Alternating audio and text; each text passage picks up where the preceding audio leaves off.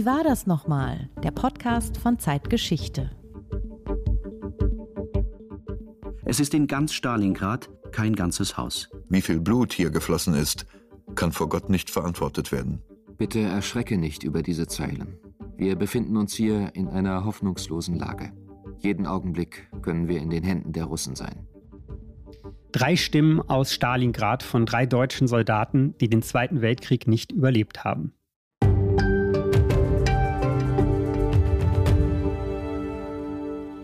Das ist Wie war das nochmal? Der Podcast von Zeitgeschichte mit dem zweiten Teil der Doppelausgabe zu Feldpostbriefen aus Stalingrad. Mit Frank Werner, Chefredakteur von Zeitgeschichte. Hallo Frank. Und mit Markus Flor, Redakteur von Zeitgeschichte. Hallo Markus. Im ersten Teil unserer Doppelfolge zu den Feldpostbriefen haben wir über den Ablauf der Schlacht gesprochen und darüber, wie die Post den Kessel überhaupt verlassen konnte, in dem die deutschen Soldaten eingeschlossen waren. Und wir haben gehört, wie die Soldaten die Kämpfe und die Stadt erlebt haben, die schon in Schutt und Asche lag, und was sie über ihren Gegner dachten, die Soldaten der Roten Armee. Im zweiten Teil werden wir nun mehr über die Adressaten der Briefe hören. Auch einige Stimmen von sowjetischen Soldaten haben wir dabei. Dann widmen wir uns der eisigen Kälte von Stalingrad. Das ist ja etwas, das mit der Schlacht wohl jeder verbindet, der von ihr gehört hat.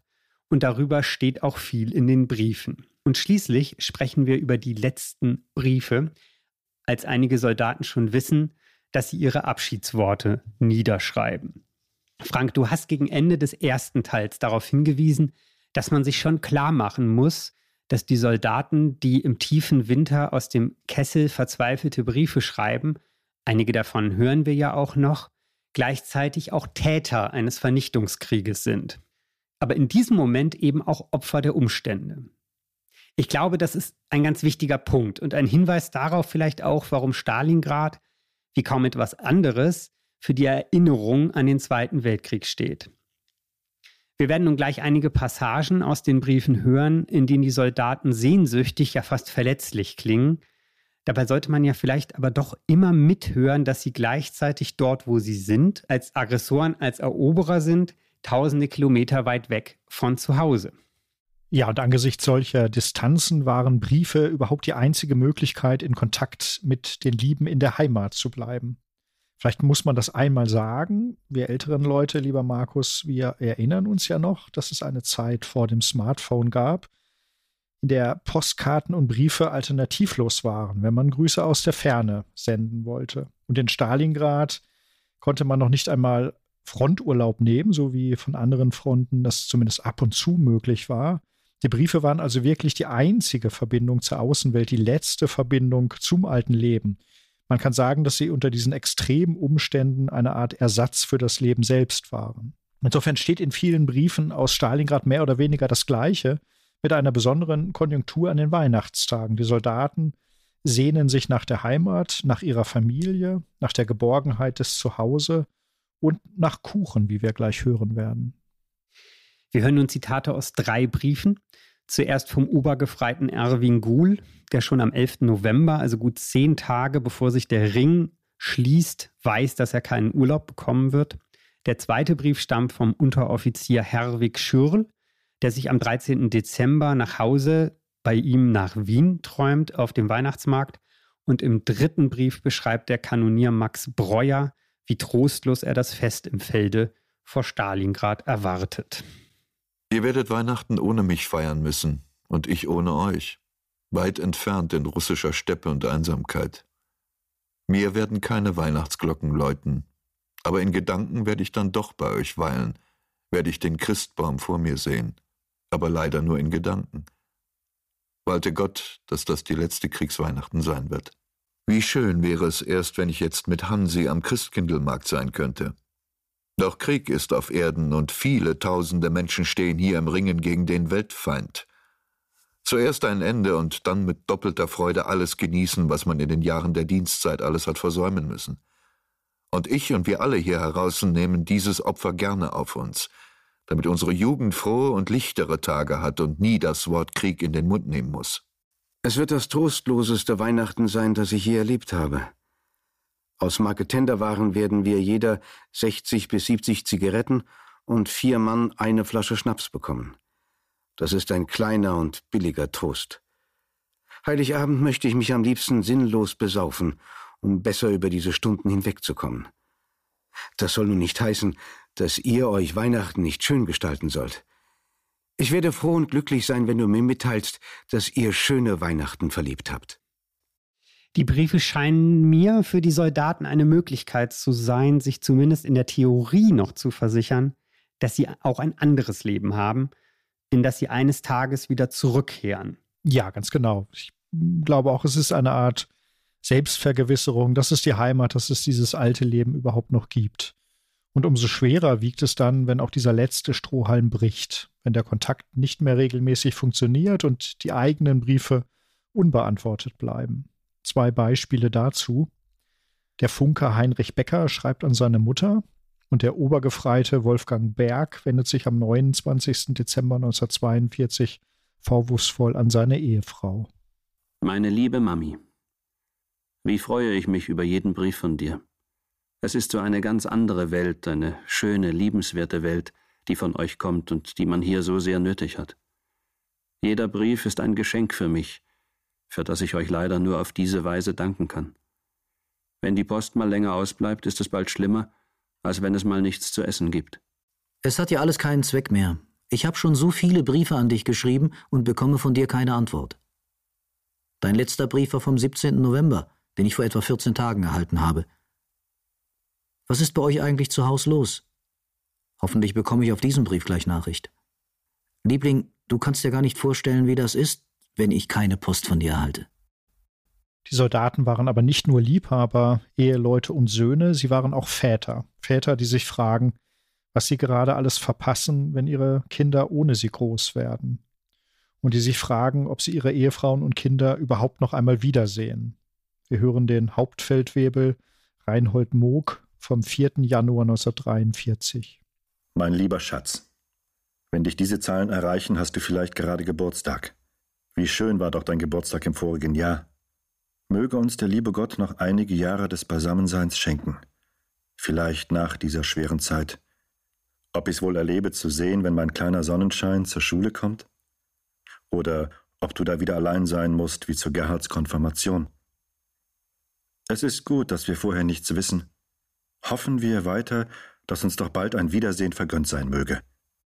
Fünf Tage nachdem er diesen Brief verfasst hat, verliert sich die Spur von Reinhold Moog in Stalingrad.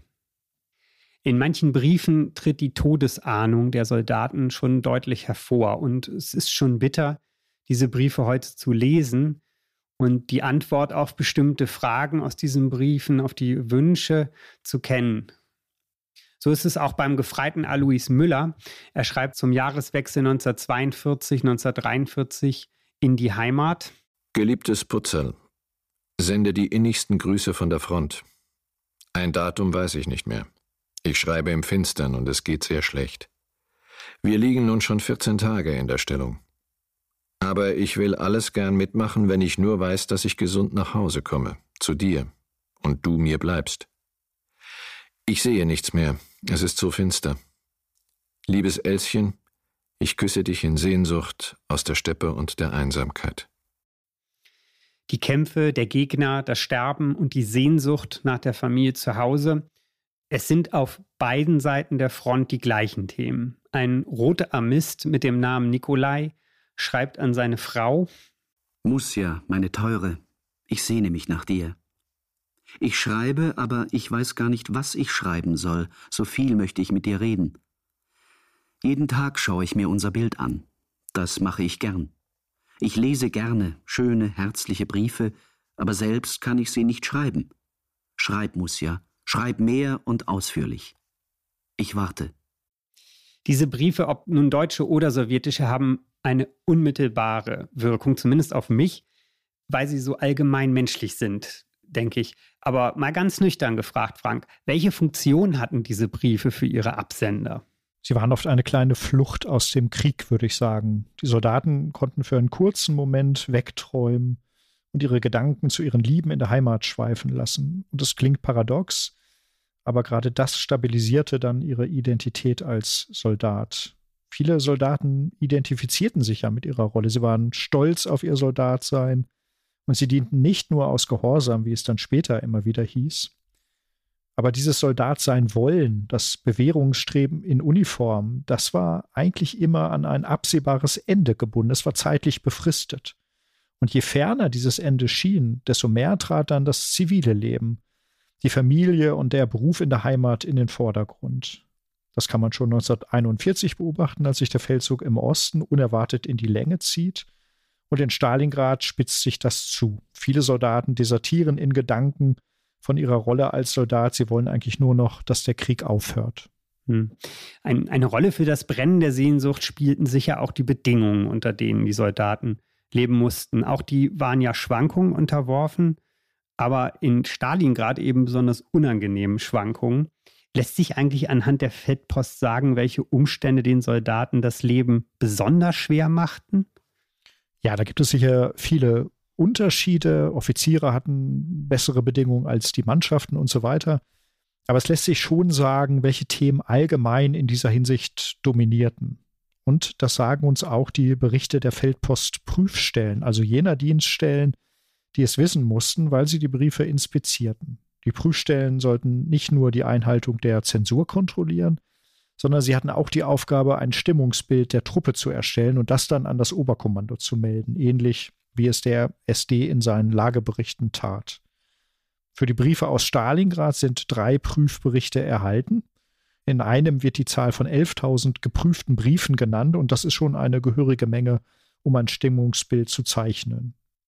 Was haben die Berichte denn zum Ergebnis gehabt? Es gibt vier Themen, die in den Prüfberichten immer wieder zitiert werden. Die Kälte, der Hunger, das Ungeziefer und die Krankheiten. Das sind aus Sicht der deutschen Soldaten sozusagen die vier apokalyptischen Reiter. Wir hören dazu zwei Briefe, in denen Soldaten beschreiben, wie und mit was sie die Feiertage verbringen mussten. Beide stammen vom 2. Januar 1943. Der erste ist verfasst vom Infanteristen Walter Museus, der zweite vom Schützen Friedrich Eberhard. Leider konnte ich euch während der Feiertage keinen Brief schreiben, denn da lag ich im Krankenbunker mit Furunkulose. Sie soll von den Läusen kommen. Wir haben jetzt eine grausige Kälte und die Erfrierungen nehmen dauernd zu. Ich habe mir auch meinen linken Fuß tüchtig angefroren und durchgelaufen. Hoffentlich wird nicht wieder so ein Abzess mit Lymphdrüsenentzündung daraus, denn hier wird so etwas anders behandelt als in Frankfurt-Oder. Mein drittes Leiden sind die Läuse. Sie fressen mich geradezu auf, obwohl ich fast täglich einige hundert knacke. Sie können einen verrückt machen. Wir sind einen Tag vor Heiligabend plötzlich aus der vordersten Linie, also der Hauptkampflinie, abgelöst worden. Wir haben fünf Wochen drin gelegen und ich habe hundertfach Glück gehabt. Wie wir jetzt abgelöst wurden und wieder nachts nach Stalingrad marschierten, bin ich zusammengeklappt. Und seit der Zeit liege ich in einem Bunker, wo die alle sind, die auch dasselbe haben, eine Art Ruhe. Ich bin total abgemagert. Ich habe die Fingerspitzen, Zehen und Fersen angefroren. Ja, Schädlinge und Parasiten plagen die Soldaten den gesamten Ostfeldzug über, aber in Stalingrad brechen die hygienischen Standards völlig zusammen.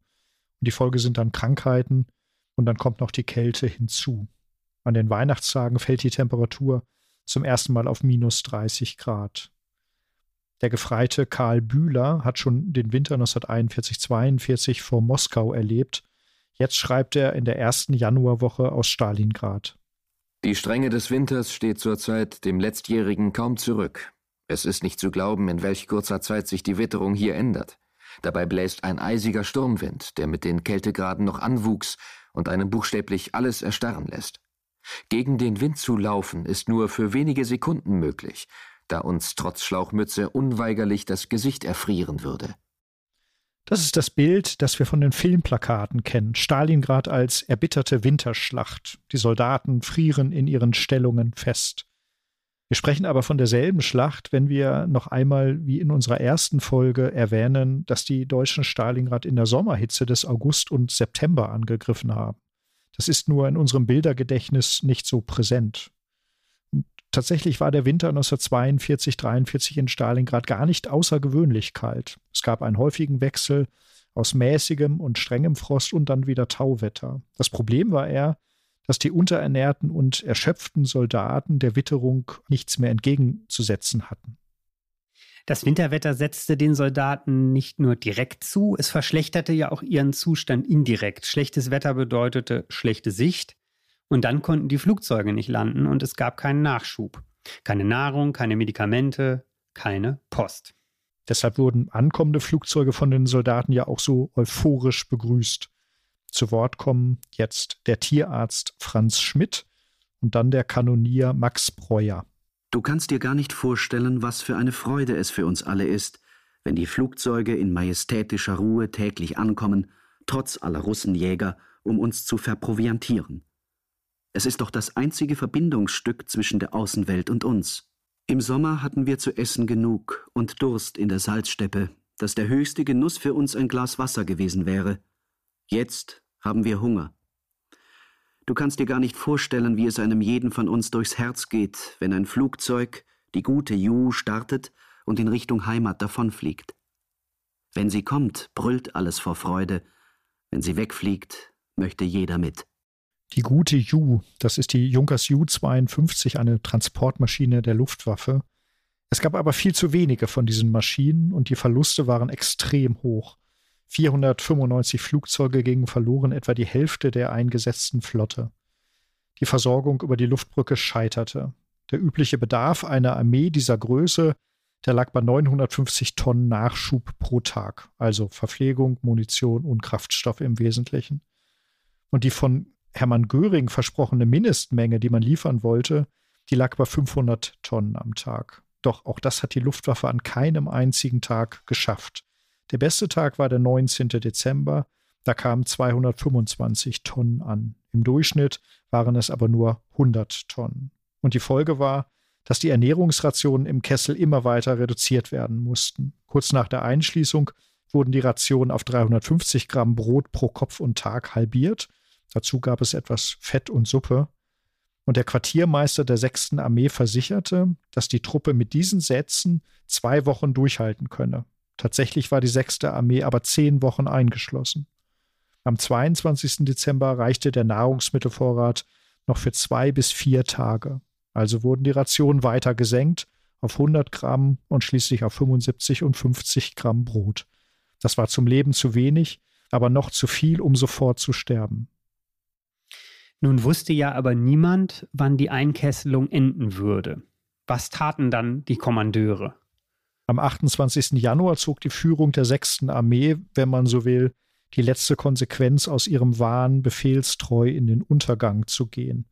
Sie befahl an Verwundete und Kranke keine Verpflegung mehr auszugeben, damit Kämpfer erhalten bleiben, so hieß es. Einige dieser Kämpfer hören wir jetzt. Zunächst der Gefreite Paul Stör, er schreibt an seine Familie. Das Kohldampfschieben haben wir schon oft kennengelernt. Aber so weit waren wir noch nicht, dass wir uns freuen, wenn es abends Pferdegulasch gibt. Ich hätte nie geglaubt, dass Gaul so gut schmeckt. Hunger tut weh. Letztes Jahr lachten wir über die Russen, wenn sie über ihre Gäule herfielen. Heute lassen wir den Russen nichts mehr übrig. Doch Göring behauptet, der deutsche Soldat hat alles, was er braucht. Man will ja nicht schimpfen, aber zu viel ist zu viel. Der Hunger ist also mächtiger als die vollmundigen Versprechen des Reichsmarschalls Göring und die Propaganda verliert hier ihre Glaubwürdigkeit. Aber auch der Vorrat an Pferden in einer Armee ist endlich. Am 5. Januar bilanziert der Tierarzt Dr. Franz Schmidt. Heute habe ich den ganzen Tag an einem Tätigkeitsbericht gearbeitet, der die letzten Monate umfasst, Oktober bis Dezember, und die Abwärtsentwicklung unserer Pferdewirtschaft hier begründet. Eine traurige Aufstellung. Vor drei Monaten hatten wir noch 7380 Pferde. Jetzt sind sie bis auf etwa 100 alle tot. Nicht nur Pferde, auch Katzen kommen in den Kochtopf und die Leichen von toten Russen werden nach jedem Krumen Brot durchsucht. Insgesamt war die Verpflegung der Roten Armee natürlich deutlich besser. Wir hören auch zu diesem Thema eine sowjetische Stimme, den Offiziersanwärter Viktor Barsow. Er beschreibt seinen Angehörigen, wie er den Jahreswechsel erlebt hat. Das neue Jahr habe ich gut begangen. Am Abend trank ich 250 Gramm Wodka. Die Häppchen dazu waren nicht schlecht. Morgens habe ich wegen des Katers noch 200 Gramm genommen. Denkt aber ja nicht, dass euer Nestküken angefangen hat zu trinken. Oft genug verzichte ich sogar auf die mir zustehenden 100 Gramm. Ganz anders erging es den etwa 4500 sowjetischen Soldaten, die in Stalingrad in deutscher Gefangenschaft waren. Sie erhielten keine Verpflegung mehr und verhungerten jämmerlich. Die Deutschen waren sich selbst am nächsten. Je größer der Hunger ist, desto blühender werden die Sehnsüchte in den Briefen. Die Soldaten träumen von der heimatlichen Küche, von opulenten Mahlzeiten und, das erwähnte ich, von Kuchen. Über Kuchen schreiben die Deutschen fast so häufig wie über die Kälte. Wir hören den Fahnenjunker Werner Karl Ehling von Januar 1943. Ich nehme an, dass es euch allen noch gut geht. Wenn ich in nächster Zeit zu Hause auf einmal auftauche, werde ich mir erstmal ein paar gemütliche Tage machen. Jetzt eine anständige Mailänder Torte hier. Ich glaube, ich gäbe alles dafür. Oder ein Brötchen mit Schinken. Vorläufig alles noch Luftschlösser.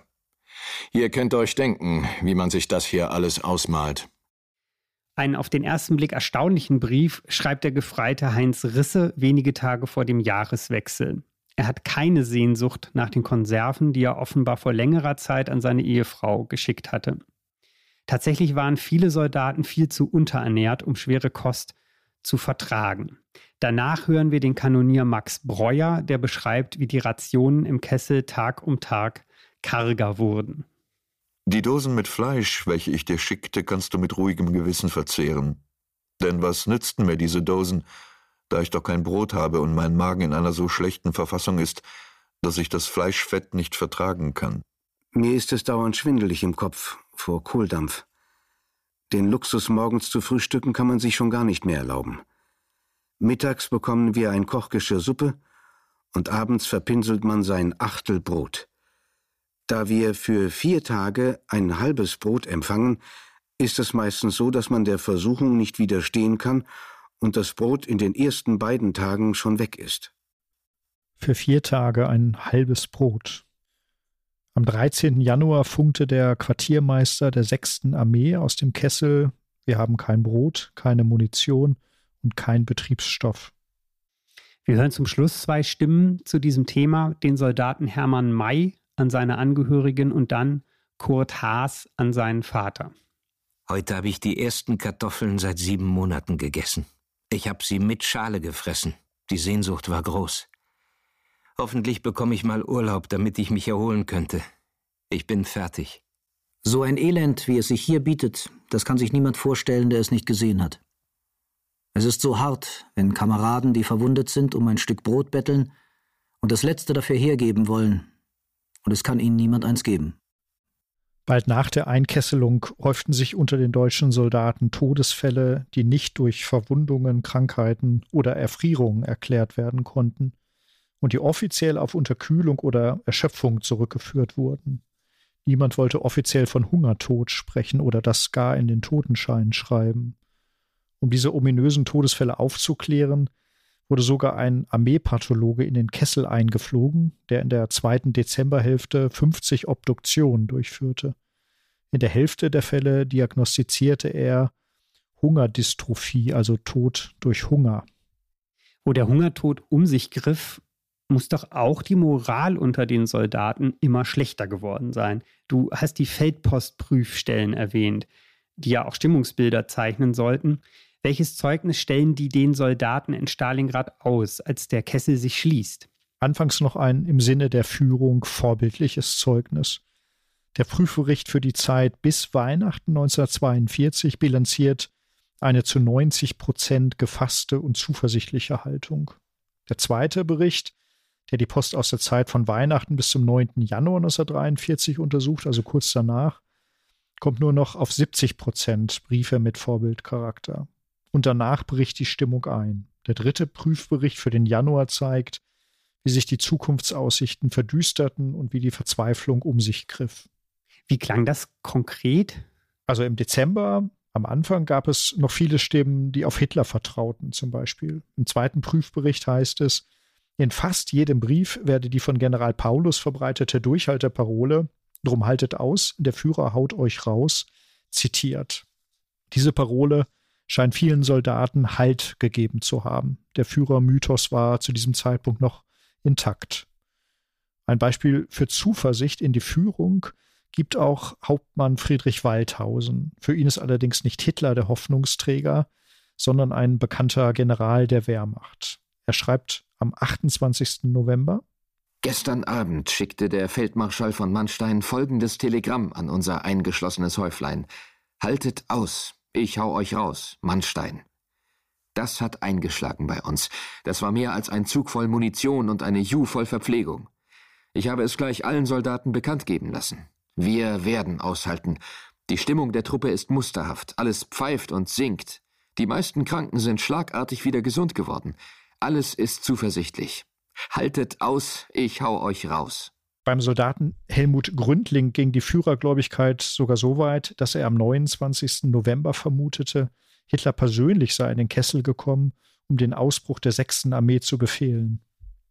Der Führer hat selbst den Befehl dazu gegeben und leitet jetzt selbst die Operationen in unserem Abschnitt. Er war gestern oder vorgestern sogar selbst hier in unserer Nähe. Ein Kamerad von uns hat ihn gesehen. Ihr könnt euch denken, wie ruhig und zuversichtlich wir seitdem sind. Wenn dieser Brief bei euch ankommt, ist hier wieder alles in Ordnung. Ein Kamerad hat ihn gesehen. Das war wohl das, was man eine Latrinenparole nennt. Hitler war nie in Stalingrad. Nein, natürlich nicht. Ein weiteres Beispiel für Zuversicht, aber auch für Kriegsmüdigkeit gibt der Gefreite Paul Wortmann, der zu Neujahr 1943 schreibt. Wird der Endsieg erst 1944 kommen? Kommen wird er. Und dann komme ich auch wieder und werde meine hingelegte Arbeit wieder aufnehmen und eins wissen, was Leben heißt und wie viel tausendmal schöner es ist. Denkt daran, bevor die Bäume wieder grün werden, bin ich bei euch. Bei Paul Wortmann scheint schon durchzuklingen, dass er sich um Optimismus bemühen muss. Ja, ich glaube auch, er, er spricht auch zu sich selbst, nicht nur zu seinen Angehörigen.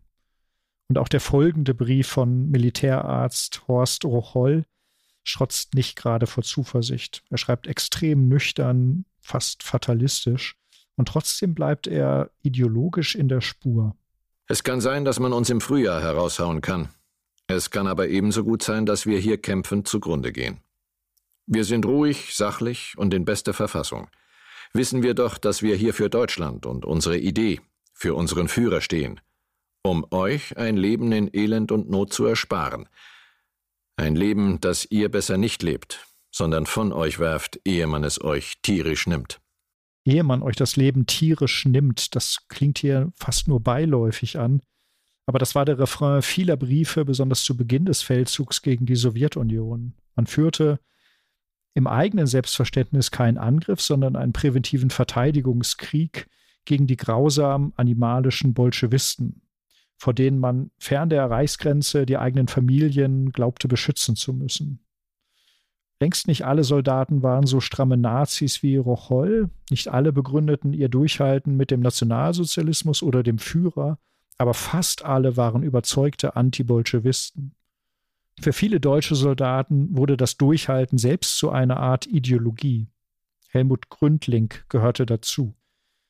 In seinem Gruß zum neuen Jahr spricht er Klartext über die Situation. Und trotzdem wäre sein Brief von der Prüfstelle wahrscheinlich als vorbildlich eingestuft worden. Hoffen wir auf einen baldigen Frieden und ein gesundes Wiedersehen. Freuen wir uns auf kommende, bessere Zeiten. Schlimmer als es augenblicklich ist, kann es nicht werden. Nur besser. Also, Kopf hoch, Zähne zusammen und aushalten. Die Zeit muss ja vorbeigehen. Sie rennt förmlich. Das ist auch ganz vernünftig eingerichtet in der Welt. Alles hat ein Ende. Auch dieser ulkige Krieg.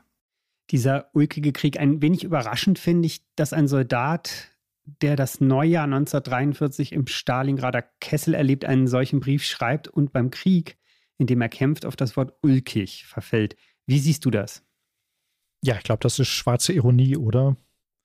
Typisch ist auch das äh, Kopf hoch, Zähne zusammenbeißen. Solche Floskeln, die findet man ganz häufig und gerade in Briefen aus Stalingrad. Das sind alltagssprachliche Motive des Durchhaltens, die viel häufiger zu lesen sind als streng ideologische Treueschwüre.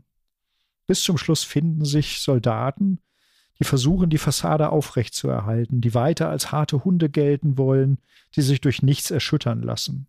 Der Krieg hatte den Soldaten ja nicht nur etwas genommen, die besten Jahre, wie es meistens hieß, sondern er hat ihnen auch etwas gegeben, eine große Portion Anerkennung und Stolz. Soldat zu sein, das kam im Nationalsozialismus ja einer Erfüllung der Männlichkeit gleich. Und da fiel das Loslassen entsprechend schwer.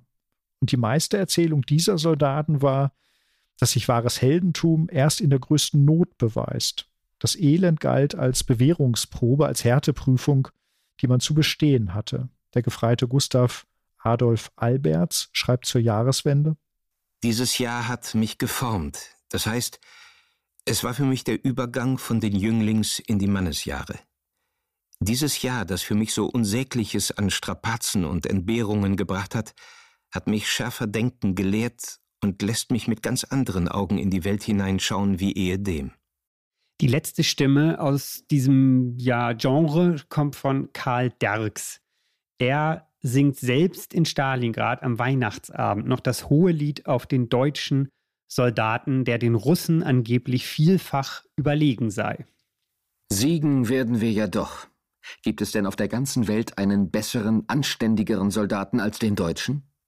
Mag der Feind uns noch so viele Gräuel vorwerfen, die ein Deutscher überhaupt nicht begeht, er wird es doch nicht ändern können, dass die meisten uns als Befreier betrachten. Hier in Stalingrad vielleicht nicht, aber in der Ukraine ganz bestimmt. Solche Stimmen wie die eben gehörten, die haben den Prüfstellen natürlich gefallen. Aber Stalingrad war Stalingrad. Ende Dezember 1942 kippte die Stimmung und im dritten Prüfbericht für den Januar 1943 heißt es, dass die Zuversicht in der ersten Januarwoche dramatisch geschwunden sei. Von nun an klingen die Briefe immer demoralisierter, hoffnungsloser und verzweifelter. Die Zahl der Abschiedsbriefe nimmt zu. Viele einzelne dieser Briefe aus dem Januar sind auf ihre Art individuell ergreifend und fürchterlich. Aber worum kreisten die Gedanken der Soldaten denn im Allgemeinen? Kann man das sagen? Unsicherheit vor der Zukunft und Angst vor dem Tod, das waren wohl die beherrschenden Themen in der Endphase. Und das ist ja auch wenig überraschend. Die durchschnittliche Lebenserwartung im Kessel sank auf wenige Tage. Der Tod war allgegenwärtig.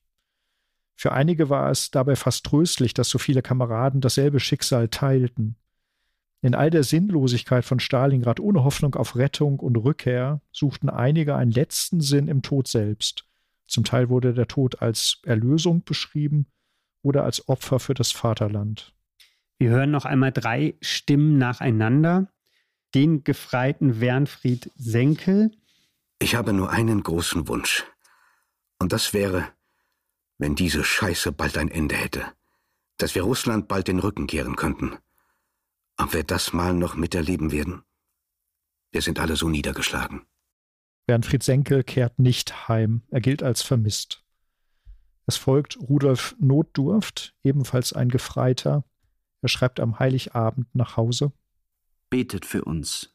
Es muss doch besser werden. Furchtbar ist der Krieg. Manchmal denke ich so, wenn doch die Welt untergehen wollte. Es muss doch mal etwas geschehen. Die Zeiten können doch nicht so weitergehen. Und am 19. Januar 1943, als die letzten Deutschen sich in Stalingrads Ruinen zurückziehen, schreibt der Feldwebel Otto Kirschner an seine Frau Leni. Bitte erschrecke nicht über diese Zeilen. Nur dir allein schreibe ich es. Wir befinden uns hier in einer hoffnungslosen Lage.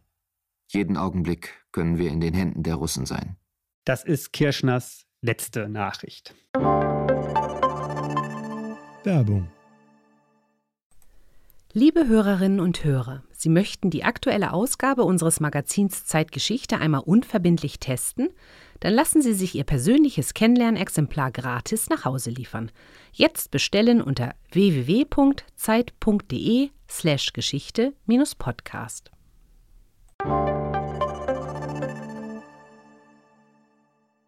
Wenn man diese Briefe nimmt und mit den zuvor gehörten Durchhalteparolen vergleicht, dann sieht man, wie groß das Spektrum der Äußerungen immer noch war.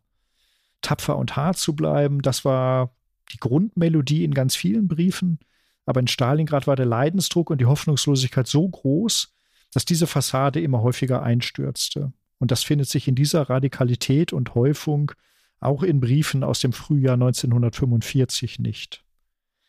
Das, was Feldpostbriefe im Sinne des NS-Regimes ja eigentlich sein sollten, nämlich den tapferen männlichen Geist der Front in die Heimat tragen, das verkehrte sich in diesen späten Briefen ins Gegenteil. Die Briefe wurden zur Bedrohung für die Stimmungslage in der Heimat. Und tatsächlich kommentierte der SD, der Sicherheitsdienst der SS, im Februar 1943, die Briefe aus Stalingrad würden, Zitat, für weite Kreise der Bevölkerung eine große seelische Belastung darstellen. Einige dieser letzten Briefe wollen wir nun noch hören. Aufeinander folgen die Zeilen von Wachtmeister Alfred Just vom 20. Januar. Er gilt danach als verschollen, dann vom Gefreiten Anton Rieser, auch er wird bald vermisst. Und schließlich Rittmeister Heino Graf Witztum, der am 20. Januar selbst mit seinem baldigen Tod rechnet, aber er überlebt. Es geht uns dreckig genug. Aber ich habe noch immer das Gefühl, dass unsere alte Glückssträhne uns auch diesmal nicht im Stich lässt.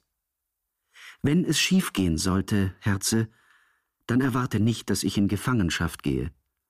Dann lass alle guten Wünsche und alle Liebe, die ich jetzt heiß und lebendig für dich und das Kleine in mir trage, dem Kleinen angedeihen und sei der Welt nicht Gram. Aber noch leben wir. Ein widriges Schicksal ist gegen uns und am Himmel dieses russischen Staates ziehen drohend wie dunkle Gewitterwolken mancherlei Gefahren herauf. Ob wir allen Gefahren entrinnen, ist unbestimmt und liegt in des Schicksals Hand, dessen Gewalt wir in diesen Tagen mehr als jemals spüren. Ich werde die Flügel niemals hängen lassen und, wenn nötig und möglich, mit allen Mitteln und Kräften versuchen, mich durchzuschlagen. Sollte es aber anders beschlossen sein, dann bitte seid nicht allzu traurig. Ich bin dankbar für eine wundervolle Jugendzeit im Elternhaus, für die Erziehung und all eure vielen Opfer für mich, lieber Vater. Und nachher schenkte mir das Leben eine prächtige Frau. Das Herzeleid meiner lieben Liesel hätte dieses gute Menschenkind nicht verdient. Aber wir wollen allen Gefahren offen ins Auge schauen. Verlass dich ganz fest darauf, dass ich versuchen werde, dir und unseren geliebten beiden Kleinen mein Leben so lange wie irgend möglich und solange es euch noch etwas nützen kann, zu erhalten. Und dass meine grenzenlose Liebe zu dir mich auch schwerstes ertragen lassen wird, wenn Aussicht auf eine Rückkehr in diesem Leben zu dir nur im entferntesten bestehen sollte. Noch geben wir alle den Glauben und die Hoffnung nicht auf, dass der Führer einen Weg finden wird, die vielen Tausende hier drin zu erhalten. Leider haben wir aber schon viele bittere Enttäuschungen erlebt. Briefe von der Front, das hatte ich im ersten Teil unseres Podcasts erwähnt, sollten den Angehörigen ja vor allem ein Lebenszeichen senden. Das war ihre wichtigste Funktion. In den letzten Tagen in Stalingrad aber waren die Briefe der einzige Weg, um Abschied zu nehmen und die Angehörigen auf den eigenen Tod vorzubereiten.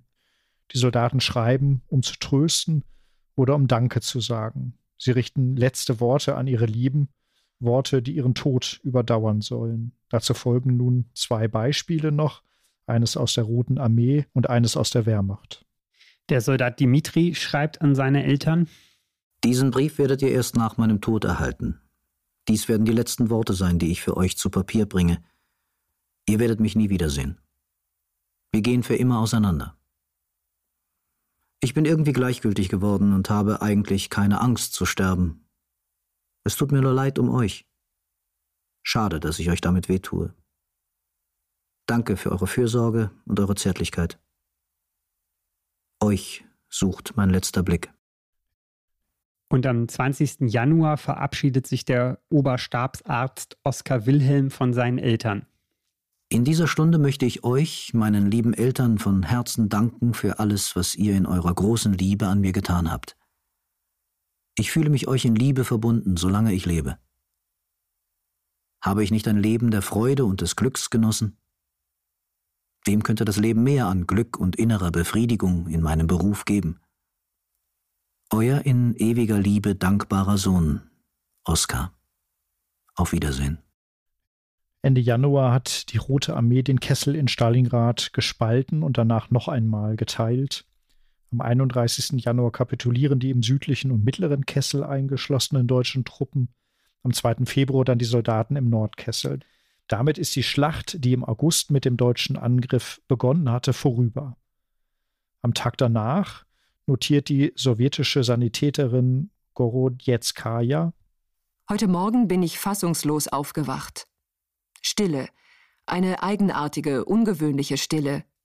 Die Stalingrader Front schweigt. Wir haben auf diesen Augenblick gewartet und trotzdem kommt er unerwartet. Der Feind hat den Widerstand aufgegeben. An unseren Schützengräben vorbei führte man die sich ergebenden deutschen Generäle. Die Soldaten schauen sie finster an, pressen die Fäuste zusammen und können kaum an sich halten. Einige Tage später, die Front liegt jetzt viele Kilometer weiter westlich, schreibt der Soldat Alexander Smuzjew an seine Frau. Heute sind wir tiefes Hinterland. Wie schön diese Ruhe ist. Sie sagt uns, dass sich unser Land bald ganz von den Besatzern befreien wird. Und wir beide werden uns bald wiedersehen. Bis zur vollständigen Befreiung vergingen noch zwei Jahre, aber Stalingrad war für die Rote Armee ein wichtiger psychologischer Wendepunkt. Das spricht auch aus diesem Brief. Wir sind nun am Ende. Wir haben viele Beteiligte der Schlacht gehört, Soldaten in ihren Briefen, die beschreiben, wie sie Stalingrad erlebt haben. In der nächsten Folge geht es dann um die Rückschau. Wir sprechen darüber, wie die Schlacht vor 80 Jahren heute erinnert wird, heute in Zeiten eines neuen Krieges. Das war, wie war das nochmal, der Podcast von Zeitgeschichte. Wir bedanken uns noch einmal beim Deutschlandfunk und beim Historiker Jens Ebert aus Berlin für die Unterstützung und die freundliche Erlaubnis, diese Passagen in unsere Sendung einbinden zu dürfen. Jens Ebert hat übrigens auch einen Beitrag in unserem aktuellen Zeitgeschichteheft verfasst, das sich mit der Schlacht von Stalingrad beschäftigt. Außerdem finden Sie darin unter anderem ein Interview mit dem Militärhistoriker Sönke Neitzel. Sie bekommen das Heft im Handel oder online im Zeitshop. Fragen, Lob und Kritik können Sie uns gerne senden unter zeitgeschichte.zeit.de. Zeitgeschichte ein Wort durchgeschrieben at zeit.de. Bis zur nächsten Folge. Auf Wiederhören. Auf Wiederhören.